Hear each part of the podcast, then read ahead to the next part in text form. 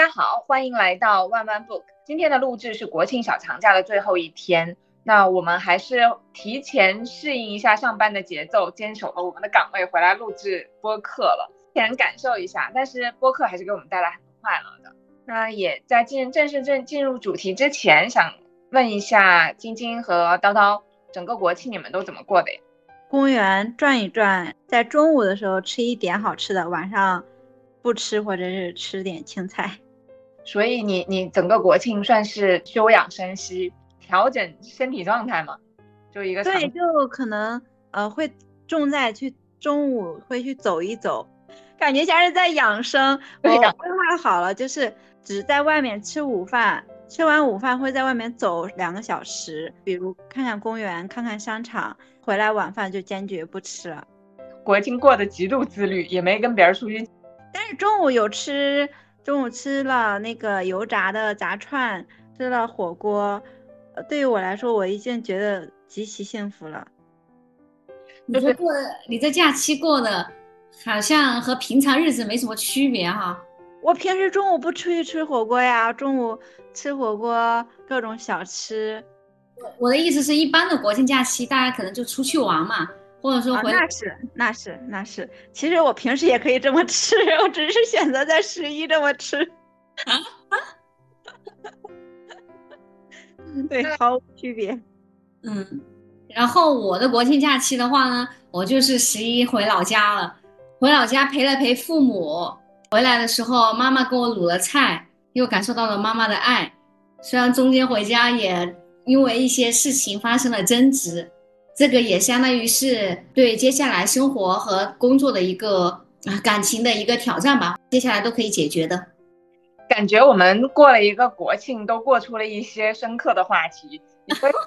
感情遇到困难，另外一个就是日常生活里面的小自律作为调节。我国庆就过得还挺不一样的，不一样是我我重新找回了我小时候特别喜欢玩的一个游戏，就叫模拟人生。我其实不是特别喜欢玩游戏的一个人，但是那个模拟人生这个游戏我是一直玩的。我后来想想，我喜欢玩它的原因就是它可以创造你自己创造一个角色。自己生成他的长相，他的职业，你在这个游戏里面经历真实生活的一切，因为他已经越来越做得非常真实了，并且他没有所谓的通关，它不像一些竞技类的游戏，它有打通关，但这个游戏就没有什么通关，其实你就是在这个游戏里面重复不同的生活，你去体验不同的人生，这可能就是我特别喜欢玩这个游戏的原因，把一些我在现实生活中没有办法经历的我的想法，我都放在了游戏里面。那我就觉得还蛮有趣的，就是特别想跟大家讨论一下，其实实际真实的我们的人生，我们会是有剧本的吗？你们怎么看？我以前好像确实想象过，在一个平行时空中是否存在另外一个我，过着完全不一样的生活，或者说我在好奇他过着什么样的生活。以前好像真的考虑过这种问题。至于人生是否存在一个事先写好的剧本，我以前可能会觉得是不存在的。我们的那一个剧本都是由我们自己创造和写出来的。其实目前我也选择去相信这个观点，但我后来看了英国的一个纪录片，哈，它叫做《人生七年》，跟踪拍摄了十五个小孩子，从七岁、十四岁、二十一岁、二十八岁，然后一直拍到四十多岁。他选取了不同阶级的，比如说中产阶级的、底层人民以及贵族。各几个小孩子跟踪拍摄他们不同年龄阶段的不同的状态，我就发现几乎所有的孩子，好像只有一个孩子，好像叫 Neil 的孩子吧，他是之前是在呃一个平民，最后通过教育有读书的天分，考上了牛津大学，后来在牛津大学任教，取得了一个教授的资格，好像是离婚了，呃，又和第二任妻子结婚了。从事的是什么关于核技术的一个研究，相当于他是通过教育真正从底层后来跳到了中产阶级。其他的孩子发现几乎都是底层的那一个小孩，几乎没有跳出来的，几乎没有跳到另外一个阶级的。然后中产阶级的有孩子几乎在重复他们的命运，好像天出生、阶级、天赋、社会大环境这些也决定了很多。就好像其实，在某种程度上面是有一些条条框框，是有一些大概的剧本在的。然后，如果个人想要跳出这个剧本的框架的话，那就要抓住所谓的教育也好、性格也好、机遇也好这些元素，然后在大环境下发挥作用，抓住自己的小机遇来实现人生剧本的改变。但这种其实真的算是幸运儿了。叨叨呢？我是一个喜欢一个人宅着的人嘛，然后宅着的时候就会去想过去的很多事情，从出生到现在。无论是复盘原生家庭啊，还是复盘自己做的每一件事，其实也会去联想到，如果我当初我这个选择做 A 选择或者做 B 选择，对人生有多么大的改变。晶晶说他会想，会不会有另外一个自己啊？在我看来，肯定没有另外一个自己，因为我们的基因是唯一的嘛。但是我在现实生活中，其实会看，感觉能看到很多很多人会有跟你想法。见解真的有很类似，以及爱好非常类似的人。我看过一个电视剧叫《荼蘼》，台湾，嗯，杨丞琳拍的一个电视剧，他讲的也是人生 A 选 A B 选择。嗯，其实有时候选择决定不了人生，但有时候选择确实让我们拥有了不一样的人生。我同意，其实人生剧本这件事情，其实往大了说，我觉得是命运。我某种程度上我是信命的。这件事情某种程度上，我可能是宿命论的。往小了说，其实所谓的人生剧本，有点像是我们的呃行为模式，一个一个行为模式和性格，它不断和一些复杂的因素它组合起来，组成了一个类似像操作系统一样的。这些因素其实就是植入在我们脑子里，就是一些编码，它会让我们有一定的程序，在这个程序下，我们会面对。不同的选择，不同的情境的时候，我们会潜意识的会做自动驾驶，会做出一个又一个的选择。那其实某种程度上，我们那些选择就是我们在做的一些剧本的演绎了。最开始，我我还是蛮悲观的。我们的剧本其实都是设计好的，某种程度上，而且并不是我们自己设计好的。我们就是一生下来，也许某种程度上这个剧本它已经写定了。比如说，我们出生在什么样的家庭。我们有什么样的资源？有很多是条件是世袭的，然后也有很多都是一些世俗硬塞给我们的，它都是设计好的。在这个大命运框架下，这个剧本是可以被改变的，因为你的程序是被写好了的。但同时，当你意识到这件事情的时候，你可以重新改写你的程序，而且我越来越这样子的感受到，每一年去回望同一时间点上一年的时候，你说你你这个人，你演绎这个剧本里面的这个人他是没变化的，但是你会发现今年的你和去年是完全不同的，你都会觉得某种程度上就我蛮同意晶晶，你有的时候你会惊讶，这好像就是世界上平行世界上的不同的你，有的时候我真的会有那种，就是像。过电影的时候的感受就是，好像就短短的一年，但是他是两个不同的人。我其实觉得晶晶在这一年就更浓缩的去感受了这样子的体验，不知道你会不会有同样的体验？我觉得你刚刚说的，其实我真的好赞同啊，就是某种程度上面，就是说接受你的命，改写你的运。那个运是怎么来的呢？这个运是选来的，是怎么选的呢？就是由那个处事模式。就是你刚刚说的那个行为编码，就用穆老师的话，就是说处事模式嘛，哈。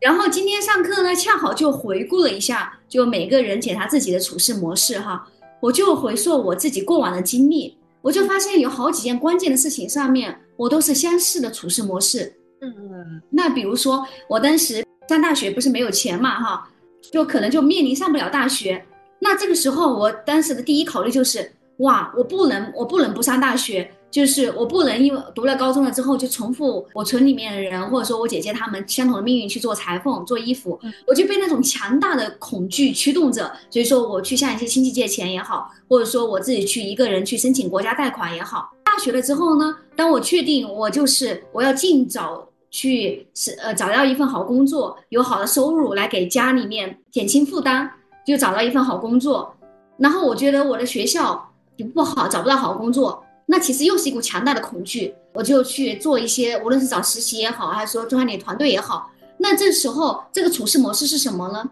它是一个涉及到价值取向，一个涉及到风险防范。我会发现，我其实每次都是被一股强大的恐惧，就是风险笼罩着。驱动着我去做事情。在做事情的过程中，我会发现，哎，我好像成果导向和后果导向，我好像没有很总是去想后果。我就是一个人哦，我就去村里面去镇里面，然后去想办法，无论是去借钱也好，还是去开证明也好，我就是办事情就是成果导向。我在做事情，我发现我在从实习到现在一直在同一个行业做事情的话，好像就意思就是深入进去，就好像有时候哎，别人说去看看别的路啊或者什么之类的。但我好像就是在一个点深入下去，这个相当于就是，呃，是程序性的做事情，还是选择性的做事情？我好像是程序性的做事情，在一个点深入下去，我就发现我的主要的处事模式，那可能就是风险防范加上成果导向，程序性的做事情，或者说那个号，就重要的是拿到结果那种感觉。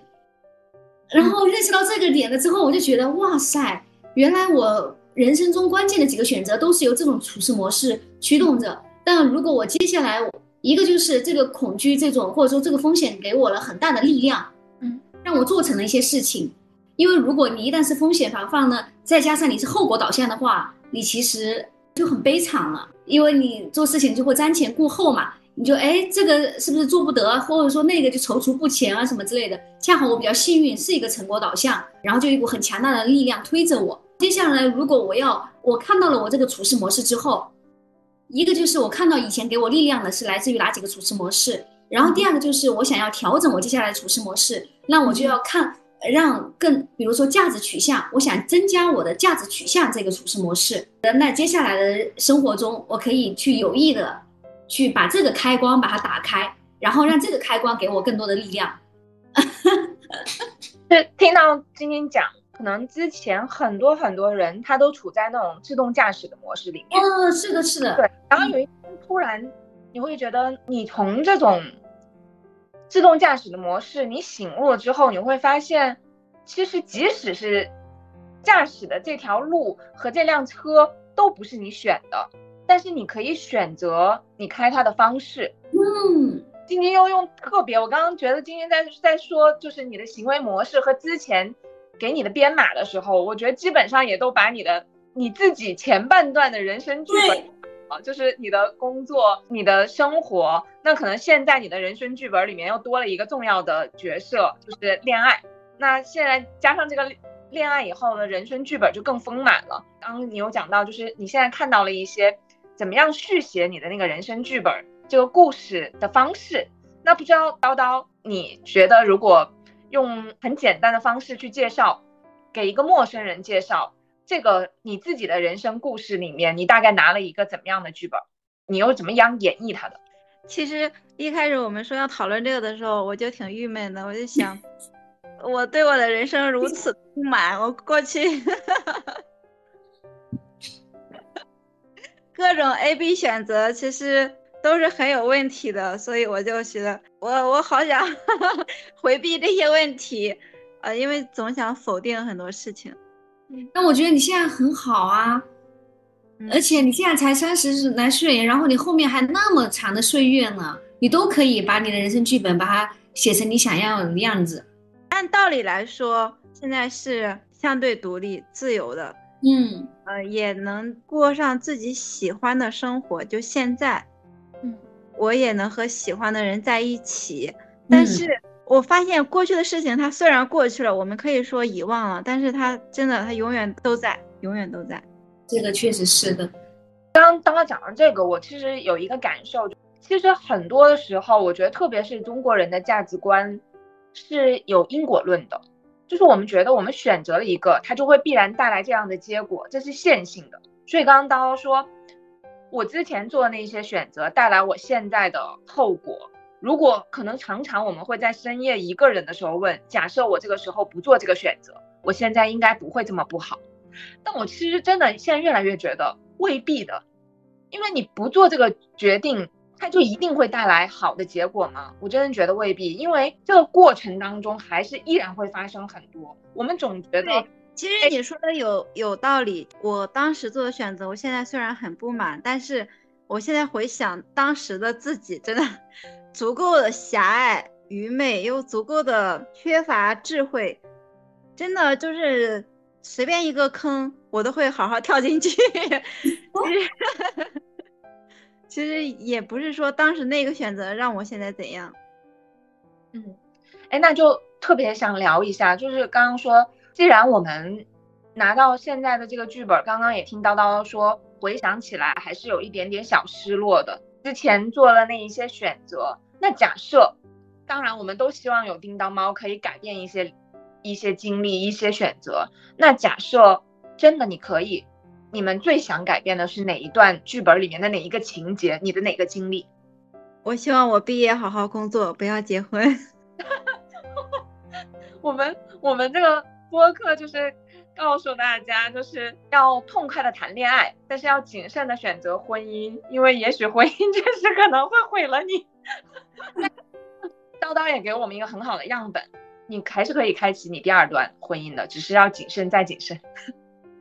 是啊，但是你要有多大的能量，你才能去消除掉过去的所有的。伤痕也好啊，以及你要处理好过去的关系，特别是如果你有孩子，你想三百六十度的去处理好和他的关系以及他身边的关系。这个就是你本来一个人，就是现在其实有很多大龄女性、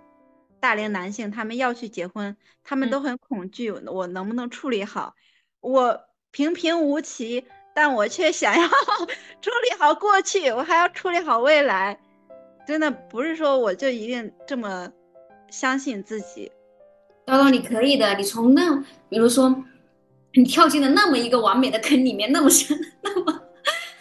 那个坑里面，然后你一步一步自己爬起来了，你是有巨大的能量的。有时候也不要把未来的太多的担忧想的太那个，其实有时候就像走一步看一步。最黑暗的日子，其实你是走过来的。哎，反正我觉得你可以，你可以处理好的。对我也会这么反过来劝我自己，就比如在我最胖的时候，那我如果遇到一个男生或者说女生，他怎么评判我，他会不会觉得我很邋遢？呃，如果他因此远离我会怎样？我其实以前会这么劝我自己，就是说，啊，如果他因为你的外表远离你了，那其实这个人远离是挺应该的。那如果因为我过去做了很多很多事情让我处理不了，然后让我失去一些东西。可能这些东西失去了也没有关系，以后还可以做很多新的选择、新的努力，这样就会去劝自己，整体的心态是平稳的。但是当 CT 要问我那对过去的人生剧本，了解了解，呃，对怎么评价的时候，我想，天哪！那我觉得要值得庆幸的是，这个剧本也才刚刚开始演，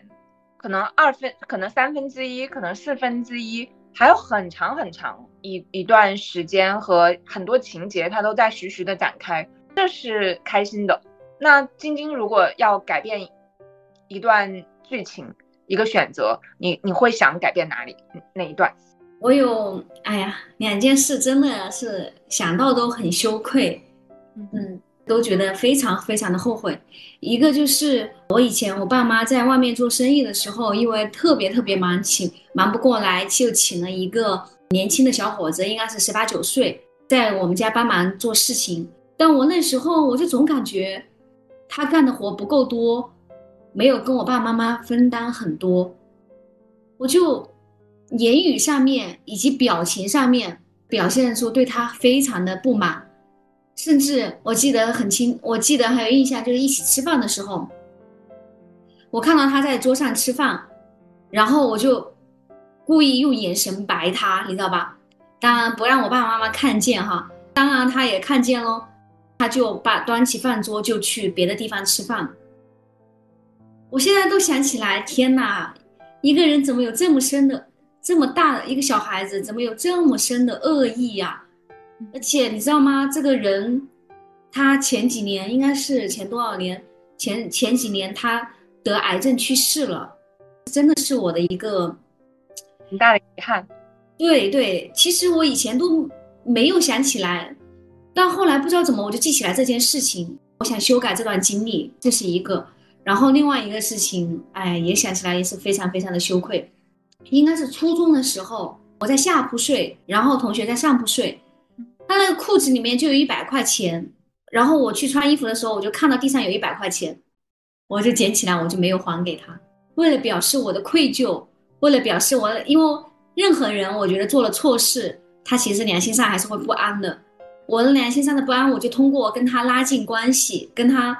显示跟他非常要好，但他也觉得我们两个是很好的朋友。但是我现在想起来都觉得天哪，我为什么做出这样的事情？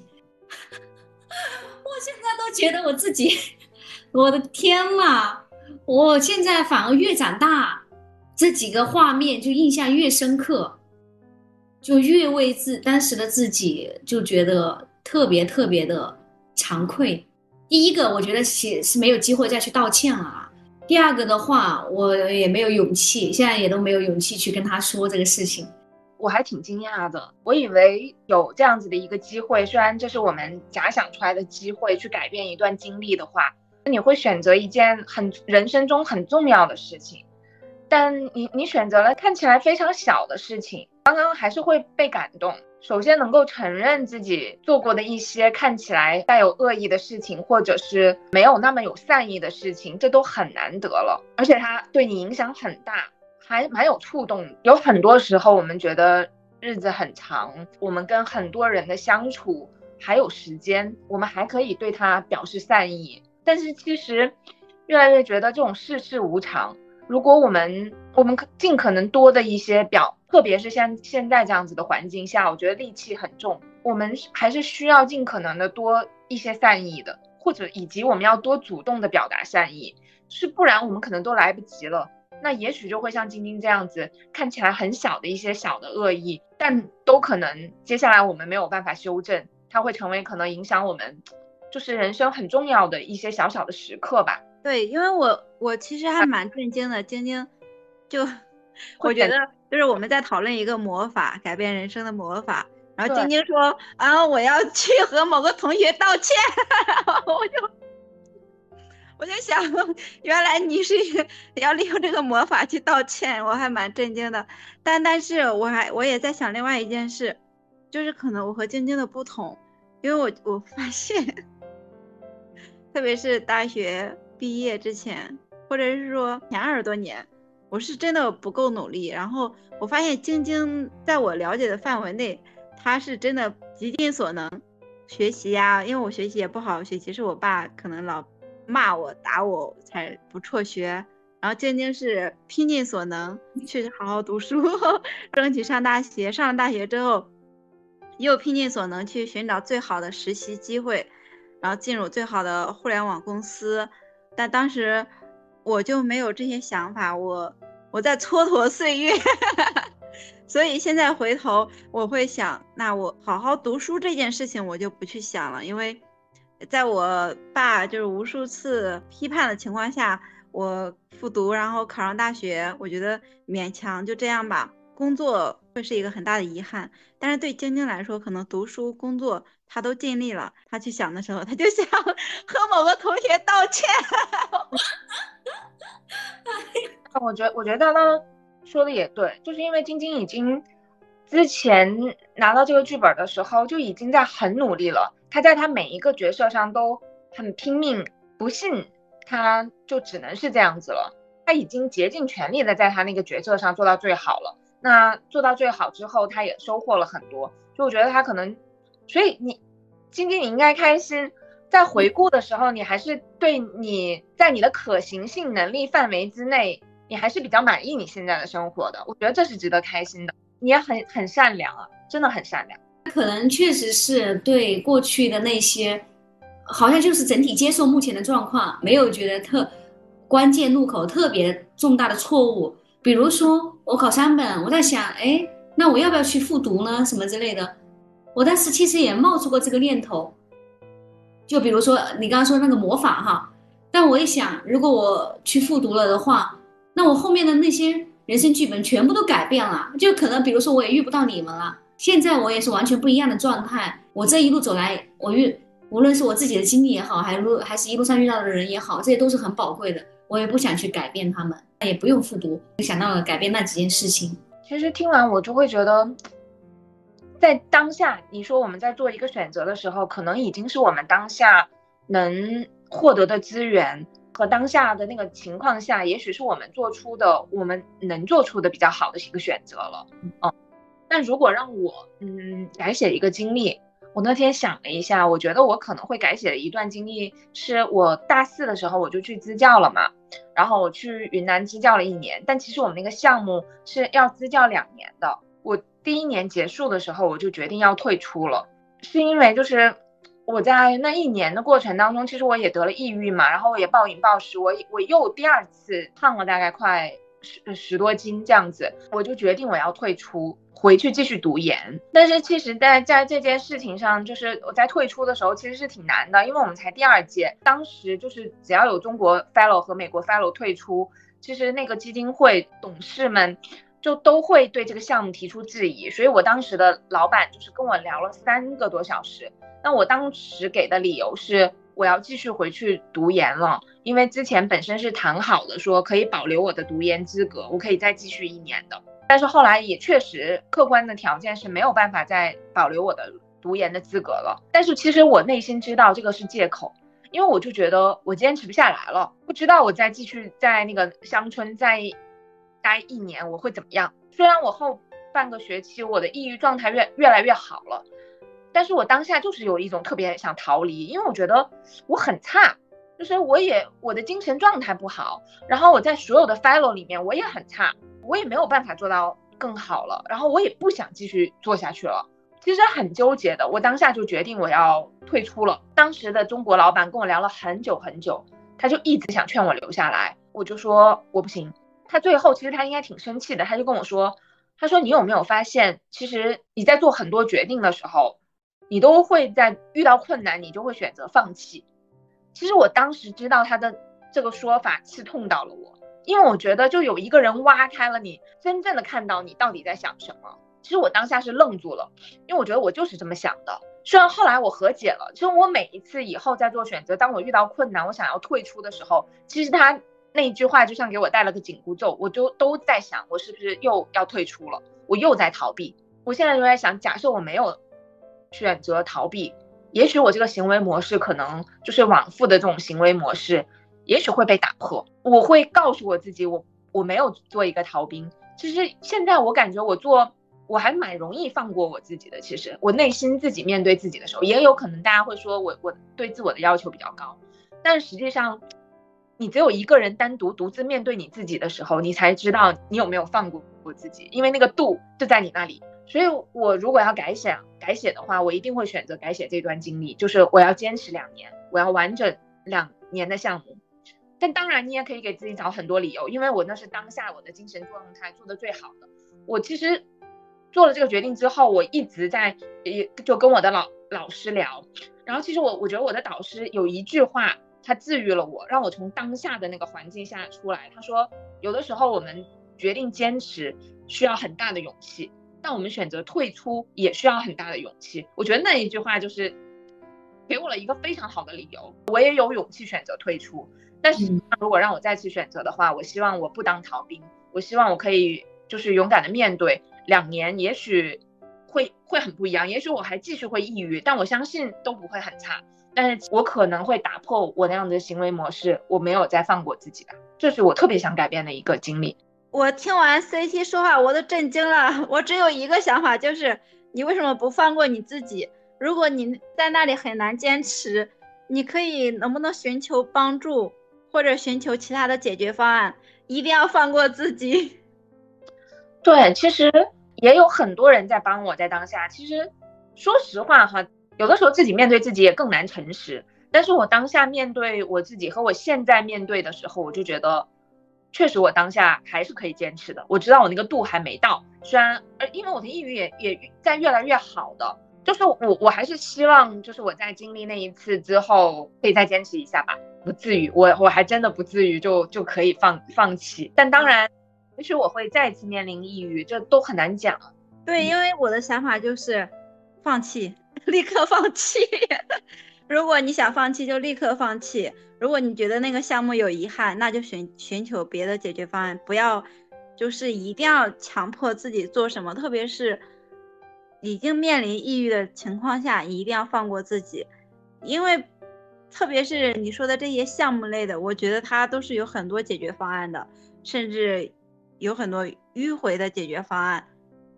不要为过度的为难自己，因为刚刚 CT 说，就如果自己面对自己会怎么样？我就想，哎，如果我自己面对我自己，那我还挺羞愧的，因为感觉一直没有放过自己。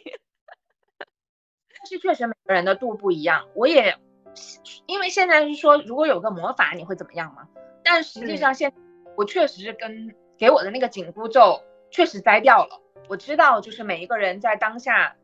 其实已经在自己的可行性能力之下做了最好的选择了，而且他现在真的不是线性的，就是非 A 即 B，非黑即白的一个选择。而且我选择回去继续读研了，它也带来了更多不一样的经历嘛。但是如果有一个魔法，我还是会希望选择改变这个经历的，因为当逃兵的，就是面对自己的时候，当逃兵确实没有那么开。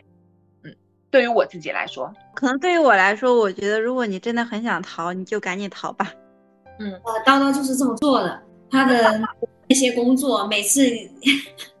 这份工作，他觉得一一发现情况不对，没有什么希望，就 会选择跳槽。然后呢，做项目那更不用说了，是吗？这个项目没希望，就赶紧换一个项目，赶紧换一个项目。对我和叨叨这一点确实也不太一样。嗯。但是我我我这么认为，就是，嗯，在我们自己的这个剧本里面，因为我们的性格，说实话，某种程度上是被设定下来的，因为我们有不不同的呃性格设定，所以在我们自己选择的那个路里面，哪怕我们面对同样的事情，我们的选择完全不同，但至于我，嗯，会是这样，但至于叨叨，可能就是完全不一样的。所以，即使面临同一个事情，因为不同的性格设定，它都可能会衍生出很多不一样的情况。这，所以我们在讨论的时候，只是针对于我们自己的这个剧情、自己的这个人物设定下，他可能做出的选择。所以，我我也对我也觉得没有说你坚持就一定最好，或者你放弃就不好。是的，对，这都是因为基于我们自己，因为我们自己在在谈论这件事情的时候，前面也有非常非常多设定了的编码的程序。然后以及后面还经历了很多很多，所以我们回望的时候，我们是拿出一个点来看的。但其实我觉得它绝对不是一个点，它都是线性，它它是非线性的，嗯，它是散布着的。所以当我们这个命题可能只是去拿出那个点讨论的时候，看起来就是只有这两个选择。但我觉得叨叨说的特别对，因为当时我可能没有那么聪明。嗯，所以不知道面临这个选择，面临这件事情的时候，其实我们还是有可能有更多的选择。我觉得这就是走过之后给到我们的智慧。我们明白，就是我们可以有更多的选择，而不是说退出留下这两种。即使是这两种选择都有延伸出很多很多种答案，这就是其实走过这么多之后给我们的智慧。不同的，也许都就是设定好的剧本之下不同的剧情的演绎。所以其实真的就都还是靠我们。自己去做的，那说起来就有点像了。那我们就说一个开心的，就是你非常庆幸的一段经历。你还好，你做了这样子的选择，就是还好你去这么演了你的这个剧本。大家会觉得是哪一个？我我其实很想说，我觉得没有。我刚刚说我很想要你说，因为你的简直就是励志剧本，你赶紧让人看到点希望啊！我觉得叨叨都三十岁了，然后才三十岁岁，你的你的就是已经，我感觉是浓缩了的一个剧本，你你你已经演绎了别人可能到了四十五十或者一辈子都没演绎过的事情，然后你浓缩在这三十年全都经历了，创业、离婚、有孩子，然后财务自由、精神独立，对，然后自己现在，但是我其实会觉得我过去。走的大部分路都是没有路走了，然后去做一些选择，是是被动的。我在大学的时候，我并没有想我是不是要去找一个很好的实习，去找个很好的工作。我当时就是希望能朝九晚五，但是我先去结婚生孩子，在结完婚之后，发现哎，这个婚姻没办法进行沟通，孩子的教育我不满意，朝九晚五的工作满足不了我去给。孩子提供一个保障，那我就要去找工作。那我在找工作的过程中要一直碰壁，因为没有资源，你预预预判不到很多问题，只能去盲目的去找工作。每一件事情都是在盲目的、被动的做，可能到现在会觉得哦，我得到了不少的东西，但很多时候是那种压力很大，然后又感觉自己已经没有退路、没有选择了，然后再去做的一些选择。所以当你说，哎，最满意的一个选择是什么？我就想，哎，我好像大部分选择都是没有选择了，然后只能那样去做。只能那样，我觉得你还你还是有想办法做主动做了很多选择的。其实你说的是，比如说你说那个环境下没有选择，但那个环境下没有选择的，你选择待下去也是一种选择呀。但是你是选择了主动离开，去一个嗯，因为今天看到的是我在工作里面选择离开或者继续。那我之所以那样做，是因为我还面临一个孩子，他在成长，我没有办法像别人一样。加班其实对于一个普通的女生来说，她如果没有孩子的话，她一个月收入达到六千以上、一万以上，都能给自己一个还不错的生活。哎，但是我不行，因为我还有一个孩子，就是他离我很远，我既要有足够的时间去看他，我还需要更多的物质条件，因为他已经在上幼儿园、上小学了。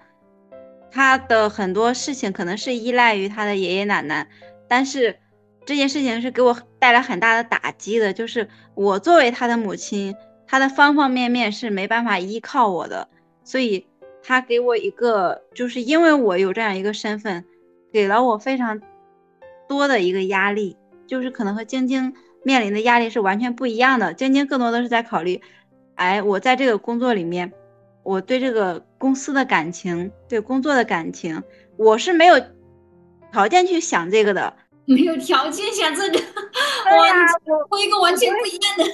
视角，对对，我们的视角是完全不一样的，对，因为你想的就是说，我要挣足够多的钱来为我的孩子提供一些就是安全感也好，物质保障也好，对吧？对对，以及时间，我不能一直。在一个公司里面，因为当时在互联网公司，如果你一直在那个公司里面，其实就意味着你的时间要大部分被他消耗掉，同时他给你发的工资是有限的。是，然后我还是觉得你很，呃，怎么说呢？那有的人面临这种情况，那他就选择了加班加点，拼命的搞业绩，就在一个点上面拼命的再更加深钻下去。但是你不是，然后你会选择跳出来看整个环境，然后看哪里有机会再去寻觅。对对对，当当其实听起来了，就刚刚我们听到那一嗯之前那一段的时候，听起来会我们会觉得有点像，但实际上我现在回想，我觉得叨叨非常的勇敢，是因为说你没有选择，但是我觉得就是因为这份勇气是正是有了这份勇敢，你不怕任何一个选择，因为你任何一个选择来临，你的那个结果你都可以承担。就哪怕呃，这个是你，这不是你你你说这是你被迫的，嗯，但是你从来都没有说我扛不过去了的时候，就你都担下来了，而且就是大家不知道你到底经历了多少，但你没有怕任何一个后果，你都承担。对于面对所有的确定性和不确定的时候，你都有一份像你说的这被迫的笃定。对，因为以前记得有一个什么样的说法，就是说。当你现在很焦虑或者很有压力的时候，对一件事情很着急的时候，你在同步安排很多件事，你就不会为这一件事情过度的着急。可能就是我和晶晶的不一样，就是在他为工作、为同事心烦的时候，我有更心烦的事情。所以公司遇到什么事情，我只会说有一点短暂的压力，我不会把注意力放在上面。那晶晶呢？晶晶有什么选择？或是你觉得很庆幸你你这么做了，那可能就是读大学了。就不管怎么样，还是选择了读大学。以前别人说什么知识改变命运，当然现在知识改变命运也又有有点太，就是越来越不像以前那么有力量了哈。对于一个没有多少资源的一个年轻人来说，我觉得教育确实是最能够改变他命运的一个途径。但是最庆幸的就是说，还是选择了读大学。我我也是。就虽然看起来我这个剧本也普普通通吧，然后也时常羡慕别人的剧本，那你回望一下，就如果有一个哪一个选择是让我觉得很庆幸，我大概也会选跟嗯读书相关的，而且还蛮明确的，就是我选择了一个读综合性的大学。其实我当时会觉得我在报志愿的时候也经历了很多估分估错，差点去考了一个，就是我当时想考政法类的，后来没有去去这么选择，然后我就选择了一个综合性的大学。我觉得选择一个综合性大学，对于我这种好奇心强、爱折腾的人来说，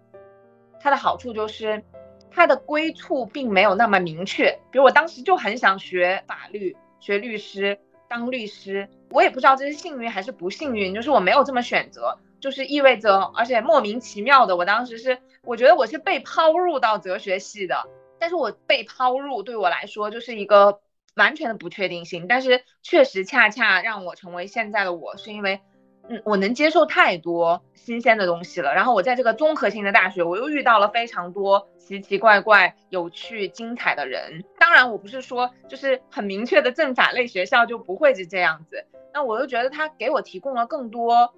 选择，而不是我一眼就能望到头的，我就是做律师，然后我做律师会会怎么样？而是嗯没那么明确，所以我觉得还蛮有趣的，这是我特别庆幸的一个选择吧。我们刚刚也做了一些回望嘛，你们觉得现在的你和呃五年前的自己非常明确的时间，五年前的自己都有哪一些差别？因为刚刚听大家讲这么多，我觉得它一定有差别。那你们觉得有哪一些非常明显的差别？那五年前就是一八年，我觉得那个时候我还在拼命的工作、加班、挣钱、看孩子。嗯，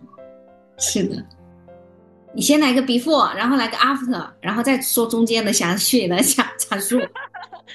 现在的话，其实感觉区别特别大，但是那个时候更是一种不不去思考个人爱好、个人喜好的，嗯，就是忙碌，我就选择在工作上。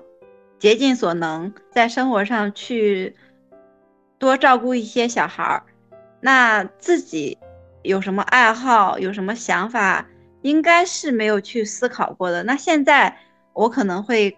去想，能不能给自己一些空间、时间，能不能让自己过得过过得更加健康、自由一点。同时，现在也让我有时间去思考自己。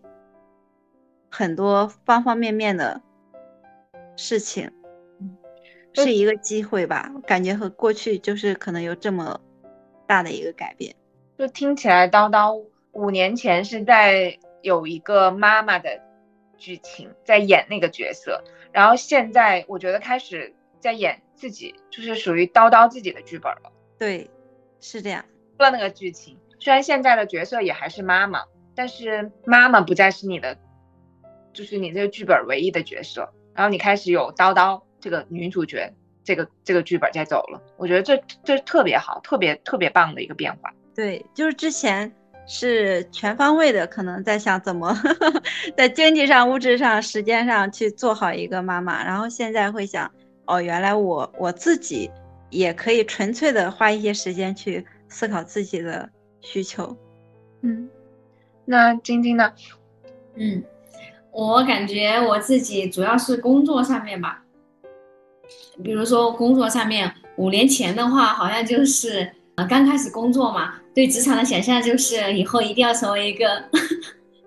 就是所谓的女强人啊、女高管啊，反正就是职场精英。现在好像对这方面没有特别强的执念了，成为一个自由职业者，或者说一个小型的创业者，然后工作时间比较自由，和自己喜欢的。呃，人信任的人在一起工作，我觉得这个是我比较向往的。以前的话，就是因为好像眼里只有工作，那对人啊、对事啊一些事情就处理的特别的，人很容易发脾气，然后比较尖锐。现在的话，我我觉得好像对各方面就比较包容一些，就好像更能够接受，就像别人的倦怠、别人的躺平这些东西。在这个项目中，我好像也没有那么，就好像能够看到和理解，对，嗯，没有像以前那种一个技能恨不得 就觉得别人拖了自己的后腿 那种感觉。还有五年前真的太单纯了，虽然说现在好像也没有多多 多不单纯，但以前真的就是太轻信别人吧，然后对人性好像就是都没有见识过。呃，人性不堪的一面，好像真的好像从小到大没有怎么见识过人性不堪的一面，但是现在其实能够看到一些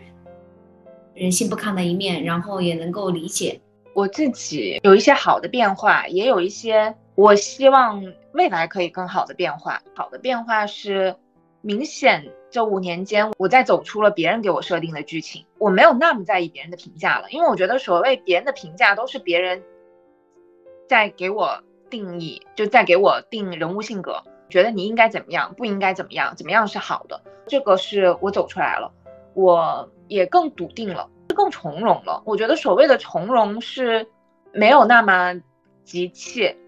没有那么拼命的想要拥有什么。你会觉得就是怎样都很好，就因为你你你还可以有更多的选择，就它不是纯线性的了。然后还有就是我确实是觉得我更快乐了。某种程度上相由心生，确实能够看到。我觉得现在的我和五年前的我，我觉得样貌上一定是不同的。就连我自己，我都会觉得，有的时候我会觉得，哎，更有趣一些了，这是能够感受到的。那我希望有更好的变化是，我觉得我五年前比现在在做一些选择的时候，其实是更勇敢的。这听起来跟刚刚说的有些矛盾哈，但我实际上，我五年前的我在做很多决定的时候，是不太怕去承担那个结果的。就是你觉得你还有时间，你还年轻，你还有各种可能性，就起码当下吧，我会多了一些负担。可能这些更多是工作上的一些决定了，在工作中自动驾驶模式开太久了，也在所谓的舒适圈里面太久了，太多不敢抛弃、不敢放弃的东西。其实你有很多时候，你从内心来讲，你明明知道有更好的决定，会思前想后很多。这是我希望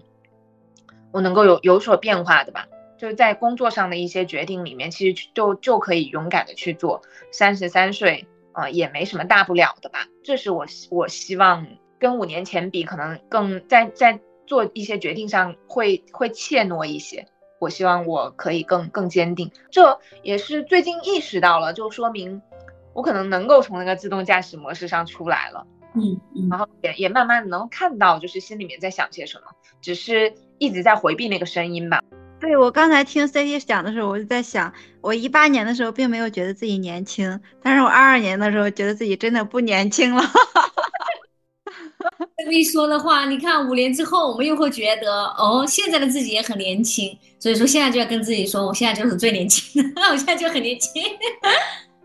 对，如果是九十岁的自己，之前看那个《我的解放日志》里面，男一女一也有说。哎，那可能九十岁的时候看现在自己还是很年轻的，但那事实上，我们也许不需要局限于自己是否拥有短暂的青春，但是我们现在确实是最健康，嗯，是的，最健康的一段时间。是的，六十岁之后就各种病痛啊，就不可避免。哎，反正现在就是最，嗯，身体这方各方面比较好。对，之前看到很多女演员说。很爱自己的每一道皱纹，我当时还不能理解，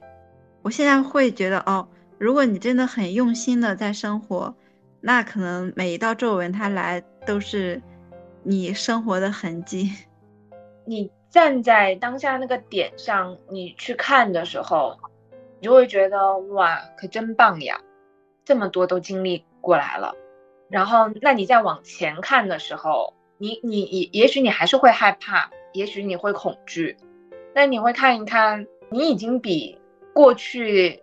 你已经跑了一百米了，甚至两百米了，你已经习得了怎么跑这两百米，那你就把未来前面的那些路想成一个一个的两百米，你会习得那些你之前跑两百米的很多很多经验的，所以这么这么想来，你就会觉得，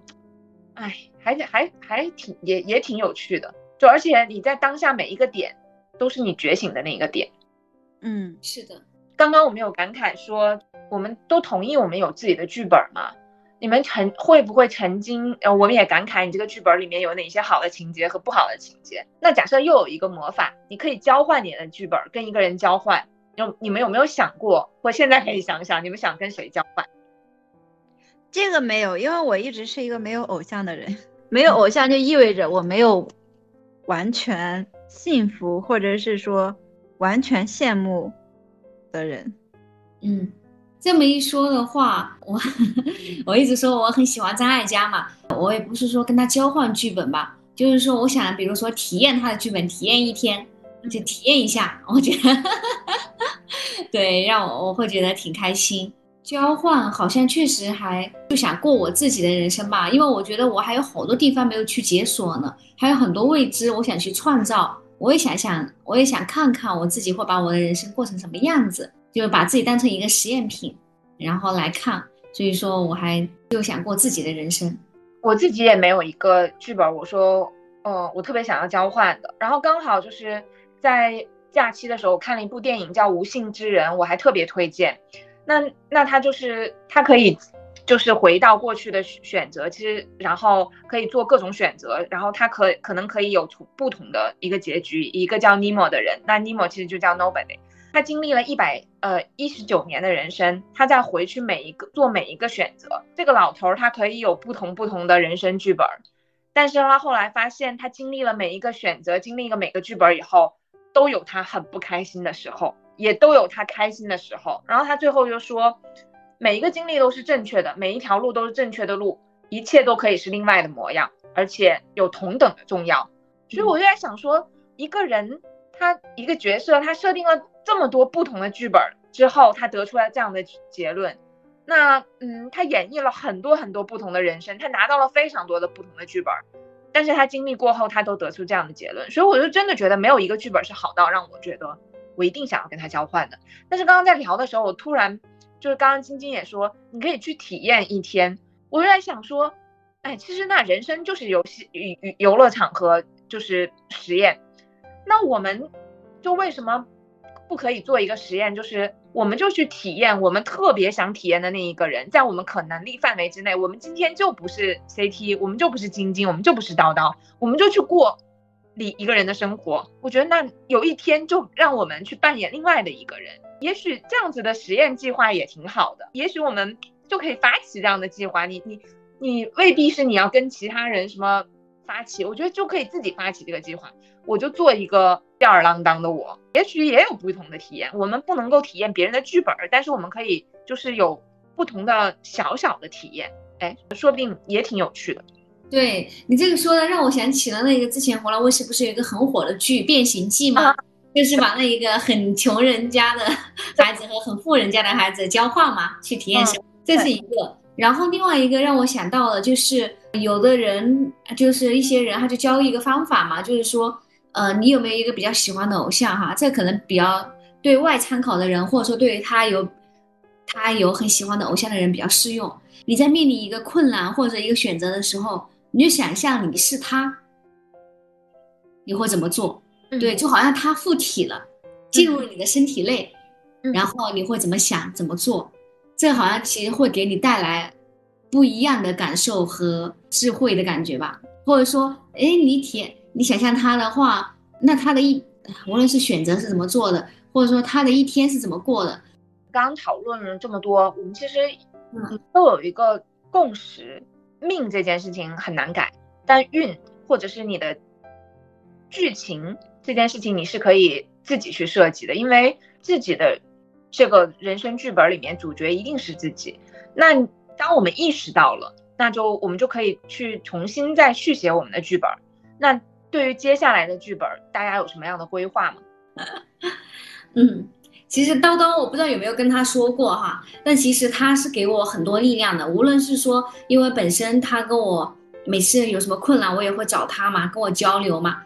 一个是这一个，然后另外一个就是本身他的存在，其实就给了我很多的呃力量。因为其实我真的，我昨天还前天翻朋友圈，我就翻到一八年还是一七年，应该是一八年，我发了一条朋友圈，就说：“哎呀，大晚上的好气哦，被某个傻叉。”从温暖的被窝里面叫出来吃披萨，哎呀，我当时就想到，其实这是就是叨叨啊，叨叨那个时候大晚上的就吃炸鸡、喝可乐、披萨呀，各种高热量的东西，真的就是疯狂的，然后带着我们一起吃，自己也疯狂的吃。那时候他的穿搭真的就像丑小鸭一样，每天就是一个两套卫衣来回的换，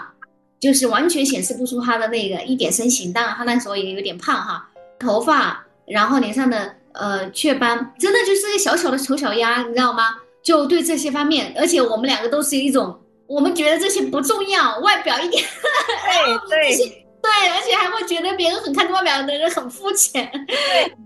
对，然后你看，就看到现叨叨现在的样子，然后我还在想，哎，一九二零二一二二才四年哎，就看到的叨叨从一个啊，比如说 以前暴饮暴食啊，大晚上的吃烧烤，然后一起来呃喝可乐点炸鸡这种。到现在，天呐，每天吃水煮菜，对，每天就是发营养餐，呃，外表上面自己哎选自己合适的、喜欢的衣服，呃，自己去做光子嫩肤啊，呃，就是体验各种各样的项目。工作上面，他从一个哎，呃，就是拿一点点工资的一个人，一个女孩子，然后到现在，我去，就感觉见过大风大浪，然后创过各种业，然后现在完成为一个自由职业者。哎，我就给我一种感觉，一个女孩子在三四年间可以发生这么大的变化，这简而且还还是你身边的朋友，你就会莫名有一种勇气啊！我也要加油，我也可以。呃，所以说就是他是你看四年就发生这么大的变化嘛，然后所以说我就感我自己对比我四年前整体上面，我觉得我的变化可能更多的是说，哎，我觉得我的心智成长了，心态上面或者说一些认知上面。接下来的四到五年的话，我觉得我身份上面，比如说不出什么意外的话，我觉得我会进入婚姻，然后可能也会有孩子。工作上面的话，我目前是在进行自由职业的探索。我是希望我自己之后能够做出几个和老师做出一些爆款的项目，或者说我自己把自己这个 IP 做起来，收入我觉得是希望能够有增长的，希望有能够比较好的收入吧。工作环境或者说我的生活环境也是比较好的。其实我觉得我现在就已经有这个苗子了。比如说我们每呃每周的聊天，和朋友们一起聊播客，和和和喜欢的老师和信任的老师一起合作项目。接下来就继续发展喽，继续往这方面去靠喽。这是我下一个的五年计划。嗯，未来就会在晶晶面前越来越清晰了。嗯，有一点。然后其实我觉得这种是最宝贵的。嗯，这个什么意思呢？虽然说我这个是在意淫哈，但我就觉得我和我的呃，之前我和我的亲戚聊天，当然我那亲戚是过得不是太特别的好哈，我就问他对未来有什么想法，接下来想怎么过。他说，那就，哎呀，哪想这么远啊？过一天算一天了。嗯，而且我是不止在一个亲戚身上，我在另外一个亲戚身上，他也是这么过的，就是日子已经对他来说，未来看不到任何希望，然后就是麻木的。然后就是每天面临就是压力和重担，这个真的会很难受很难过。对，就是过一天算一天，这个生活哲学。现在我虽然也什么都没有，但我就觉得，哎，我希望有这些画面，这些画面在我脑海中在呈现。然后呢，我接下来就去创造，把这些画面把它实现。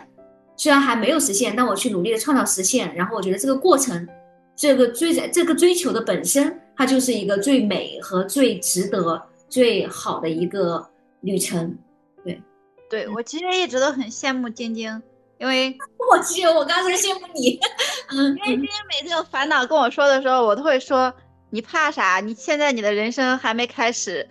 所有重大的选择你都可以重新去选择。嗯，今天的感觉就是有那种我已经知道那条路，可能我不知道路上的风景。但是我已经从自动驾驶变成了，我已经掌握了驾驶的技术，就是我在未来这条路上，我很清晰的是，我我我手动驾驶的每一个方向还是都可以自己去掌控的，这个感受其实是幸福的，应该比很多很多人都幸福，是能够那么清晰的描绘出愿景和你想要的生活，这其实都很难得。对，这说明你还对生活有希望啊！现在大多数人，现在我们很多人都大环境太恶劣了，大家都是躺平和内卷，根本就是没有信心和盼望啊！对未来，我就希望守护好自己心中的这一点小火苗吧，然后努力的去创造。那叨叨呢？我肯定排在最前面的是健康。我希望未来五年我有更健康的生活方式，自己的情绪呀各方面能够控制的更好。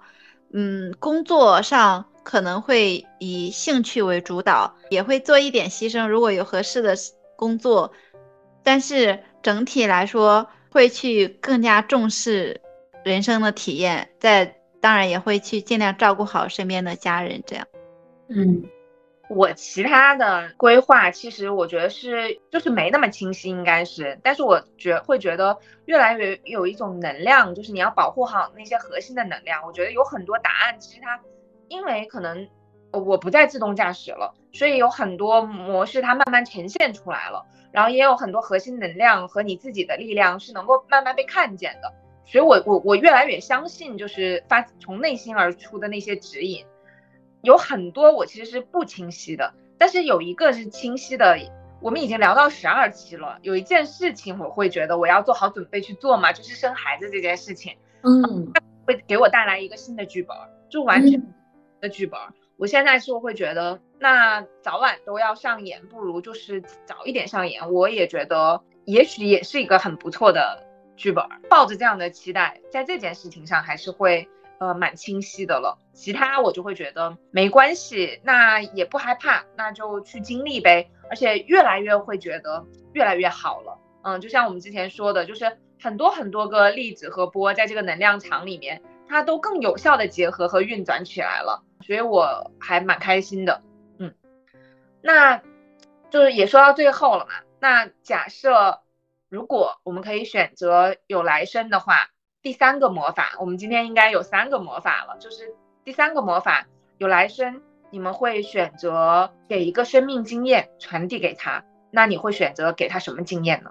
跟他说，就是步履不停，不停的创造，然后一路上会鸟语花香。当当呢？其实我感觉这是一件 好纠结的事情，因为只能你要。传递一个人人生经验给一个婴儿吗？那也说不定就是假设您可以给他留一个核心记忆或一个技能，那给叨叨的题就是你会给他留什么？或者说你给你孩子就给洋洋，你想说啥？嗯，也可以。你要是说给孩子的话，我会希望他更豁达、更开阔，就是无论是你的思维还是你的人生，都可以更豁达、更开阔一些。如果你要说给我自己，我会想，嗯，应该给不了什么吧，因为你一一个在另外一个生长环境里的自己很难听懂你说的几句话。嗯，但是说如果是给自己的孩子，我就一下子会想到，我希望他开阔，我希望他豁达。嗯，这个也可以是给你内在的小孩，也可以是给你未来的自己的。对对，其实这样一想，我就其实也是对自己有这个期待，我也希望自己能更开阔、更豁达。嗯，如果是说到我，说实话，我不想继续有任何一个剧本，我也根本不想参演了。看听起来挺上的，但是我，嗯，其实我觉得这一直都是我的世界观和价值观的极度上的另外一面，就是对于我现在的我来说，所以我才要更加珍惜接下来的每一天。就是每一个选择和每一个经历，因为我也希望，我也真切的希望，就是我不要有任何剧本了，我也不要有来生了，这一辈子的体验我觉得也够了，我也不想有更精彩。就是很多人说来生也许更精彩，就就这样子吧。但是这种极度的上和极度的，就是这种悲观和宿命论，它给到我这这一世，我觉得也是巨大的经验。他给到我就是知命不惧，日日之心，所以就是演好这一辈子的剧本就够了，不要有来生。可以可以，你送给未来的自己。刚刚你讲的时候，我就在想，我我就想起我从小到大，哦，我十几岁的时候我也没有觉得自己年轻，我二十几岁的时候我也没有觉得自己年轻，我现在三十几岁了，会我会觉得，嗯。我要慎重一点，用心的生活。